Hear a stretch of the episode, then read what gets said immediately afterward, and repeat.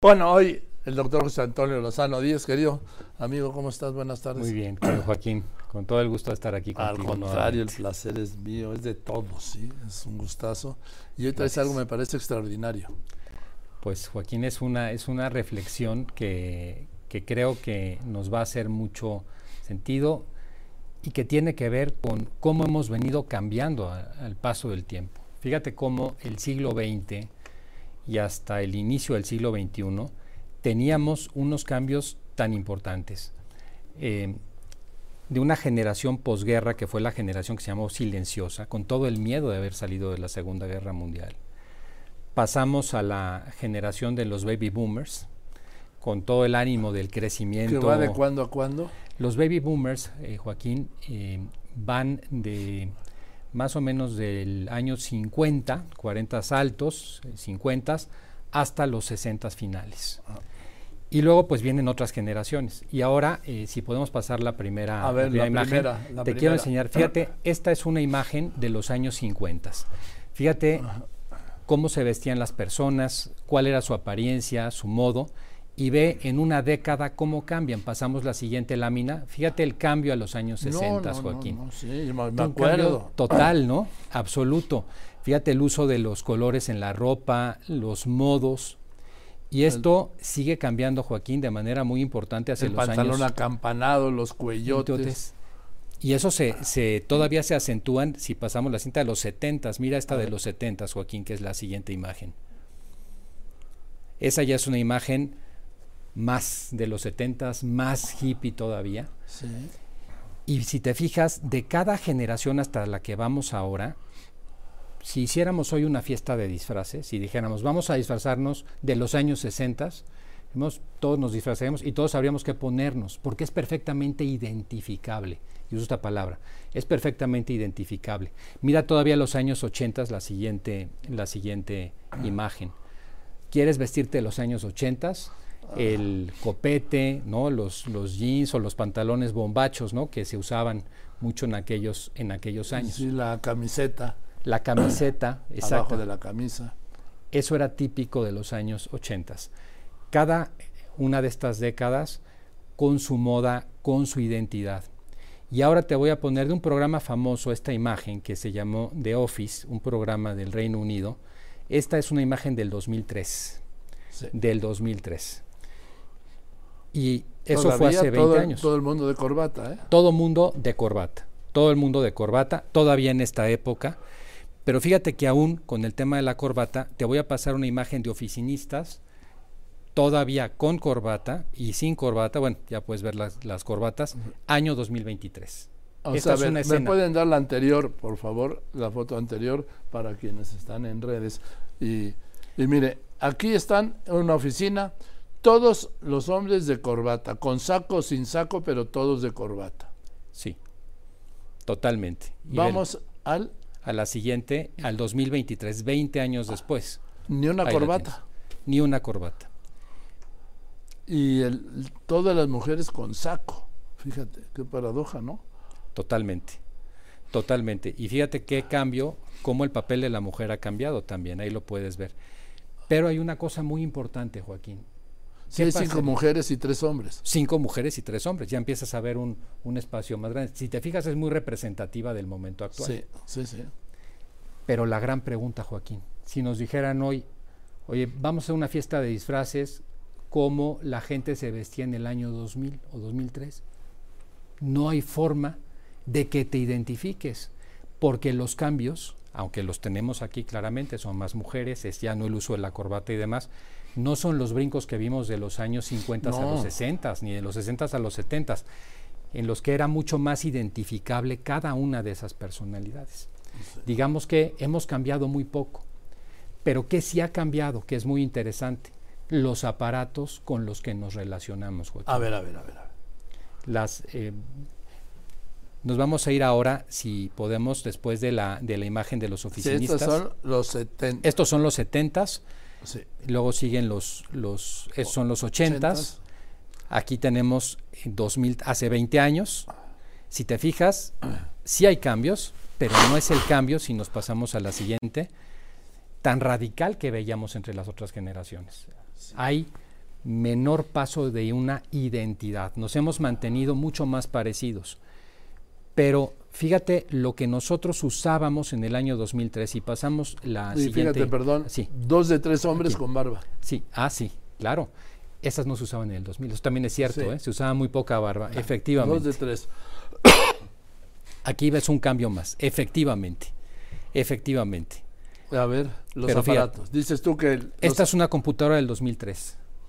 Es una computadora eh, del 2003. Aquí la pueden ver. Es una computadora de esas de escritorio, de un tamaño pues más grande. Intenta pues el teclado ser más moderno, ¿no? Estas todavía los, los El- monitores son el, el anchos. CPU enorme, El, CPU enorme. las Eso- bocinas aparte, exactamente. Así las usábamos hace 20 años. y atrás de la pantalla pues era como un cinescopio Exactamente.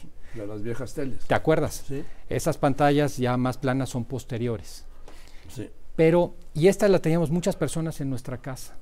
¿Y, se- ¿Y para qué se usaba la computadora? La usábamos para trabajar, inclusive en la, tra- en la casa la usábamos para entrar a internet o también a veces para, para trabajar en la casa de, algunas, de algunos modos, pero nos teníamos que ir a sentar a donde estaba la computadora.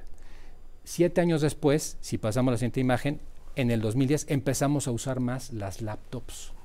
Y con esto ya nos acompañaba la máquina a donde nosotros íbamos. Ya no teníamos que ir a un lugar donde sentarnos. Ya lo que importaba no era nuestra identidad, sino nuestra relación con el aparato. Y tiempo después, pasamos ahora a la, la siguiente imagen, empezamos a usar las tabletas, que estas tabletas ya no solamente son un objeto de trabajo, sino son de entretenimiento. Aquí vemos las noticias, aquí leemos, aquí las usamos para trabajar menos en términos generales que lo que antes. Pero esto sigue avanzando, Joaquín. Esta es una imagen de una tableta del 2015. Aquí hay un, este es un teléfono del 2023, en donde ya lo que traemos es en el teléfono. Yo tengo alumnos hoy en la universidad que ya no llevan, ya no te digo laptop. Bueno, hace años todos llevaban cuaderno. Sí. Luego empezaron a llevar laptops y cada vez más. Hoy siguen llevando laptops, pero hoy ya una parte muy importante lleva tableta. Toman sus notas en una tableta. Pero ya tengo alumnos que toman las notas, yo no sé cómo le hacen, y se los digo en clase, en un teléfono celular. O sea, ya no llevan cuaderno, ni tableta, ni laptop, sino llevan solamente su teléfono celular. Si te fijas, lo que ha ido ocurriendo es que el tamaño, la movilidad y el tiempo que permanecemos con esos aparatos es mayor. Y si de esto lo llevas todavía a la siguiente imagen, a los teléfonos inteligentes, pues ya estás hecho, Joaquín, en que prácticamente lo que ha surgido en los últimos años ya no es tanto nuestra identidad de cambiar de una generación a otra, sino ahora lo que importa es nuestra relación con la tecnología. Y esto es quizás el tema más importante que está ocurriéndonos, nuestra relación con lo artificial. Hemos hablado aquí alguna vez en el programa cómo muchas personas han roto ya el umbral entre la realidad y el mundo digital. Hemos visto cómo de alguna manera ya no estamos eh, siendo claros en la percepción ni siquiera del tiempo y el espacio por esa relación con lo digital.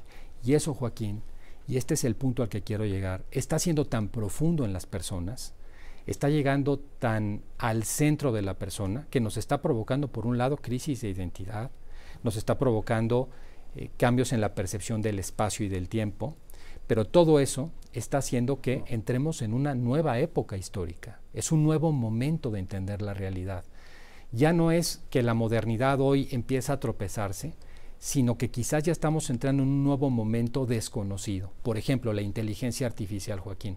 Hace todavía un año y medio el debate con la inteligencia artificial era, oye, esa inteligencia pues sí es interesante, pero esa inteligencia no va a llegar en un momento determinado a tener conciencia propia, no va a llegar a tener sentimientos. Y hoy eso no está tan claro. Hoy el debate ya no es el de hace un año, hoy no sabemos a dónde va a llegar la inteligencia artificial. Entonces nuestra relación con lo artificial está llegando a tal nivel que está pasando a ocupar nuestro lugar. Y eso, y el punto de reflexión, es que está pegando mucho a las personas en su sentido de la vida. ¿Cuál es el propósito?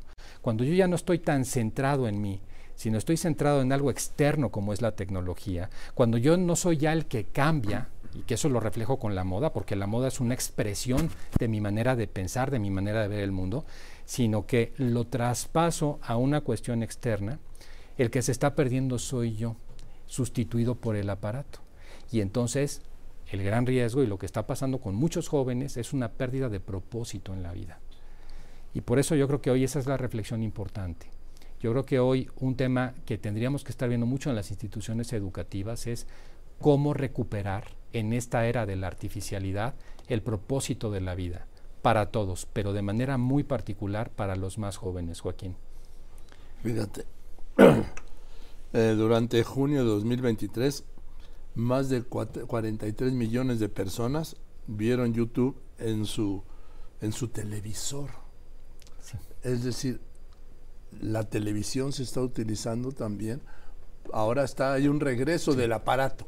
Del aparato. Así, absolutamente. Para ver YouTube.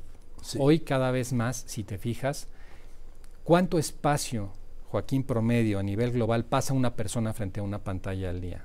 Por edad, por rangos de edad. Hay rangos de edad en la juventud que puede ser la mayoría del tiempo, o sea, más de siete horas y media al día en que están viendo la pantalla. Ya sea porque están estudiando o ya sea porque están contestando en WhatsApp, pero también mucho porque están en redes o porque están en un videojuego. O porque están jugando, claro. Claro. Mira, a mí me dicen, ¿me pasas mi iPad? Me dice, oye, tu iPad es de los viejos. ¿Eh? Digo, pues a mí me funciona igual. El tuyo es de los nuevos. Este sí. sí. Pero pues a mí me funciona exactamente igual. Claro, claro es que lo que está sucediendo, Joaquín, ¿qué es lo que te da cada nuevo aparato? Para lo que tú y yo usamos, el mismo iPad, pero para las funciones que cada vez se relacionan más con el aparato, un pequeño detalle como que la cámara tenga cierto efecto, que en las redes sociales se maneje de una manera o de otra, te hace toda la diferencia para alguien joven. Mira, ¿sabes tú que en México es quién es el rango de edad que es mayor consumidor de videojuegos en México? Sí. A partir de los 25 años, a los 35. Esa es la, el rango de edad de gente que más consume videojuegos en México, no los niños. Este es de, 1916. sí. Pero a mí me sigue funcionando igual. Hace siete años eh, ha transcurrido muchísimo y no ha transcurrido tanto, Joaquín. Hacer. Déjame ir a un corte y regresamos, porque este es un iPad, ¿qué? 12 o 13 iPhone. Y ha salido ya el 16, ¿no? 15. El 15, bueno. Pero pues a mí me sigue funcionando igual. Sí. Porque también es como una aspira es aspiracional, ¿no? Yo quiero tener el nuevo. Sí, absolutamente. Déjame, voy a los anuncios y regreso con el doctor Lozano. No tengo COVID. Anoche me hice la prueba. Tengo gripe. ¿Sí? Porque si tuviera COVID no sería tan inconsciente de estar aquí esparciendo las miasmas por todos lados, ¿sí? No, es una gripe. Bueno, a ver, doctor. Joaquín, pues el, el tema, cuando terminaba la década de los años 80, la década de 1980, el siglo pasado, se empezó a hablar mucho de que estábamos terminando la cuarta época que la humanidad ha pasado, que es la modernidad que la humanidad hemos pasado por la prehistoria, la antigüedad, la Edad Media y la modernidad. Y se hablaba de la posmodernidad. Y ya se escucha mucho el término de posmodernidad, pero en realidad todavía no tiene nombre propio. Posmodernidad significa lo que está después de la modernidad. Hoy sí lo empezamos a ver más claro. Es una era en la cual hemos, estamos perdiendo contacto con la realidad y estamos teniendo más contacto con lo artificial. Por eso creo que se le podría inclusive nombrar la era de la artificialidad. Pero eso lo que está significando nosotros, y por eso te comentaba todo esto, es dónde estamos nosotros ahí.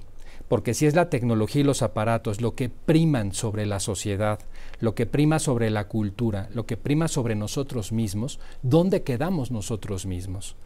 Y ahí es donde perdemos muchas veces el sentido y propósito. Y yo creo que buscarlo en nosotros hoy es una tarea fundamental. Gracias, querido doctor. Nos vemos el martes. el doctor José Antonio Lozano. Y le recuerdo los domingos está también en este espacio.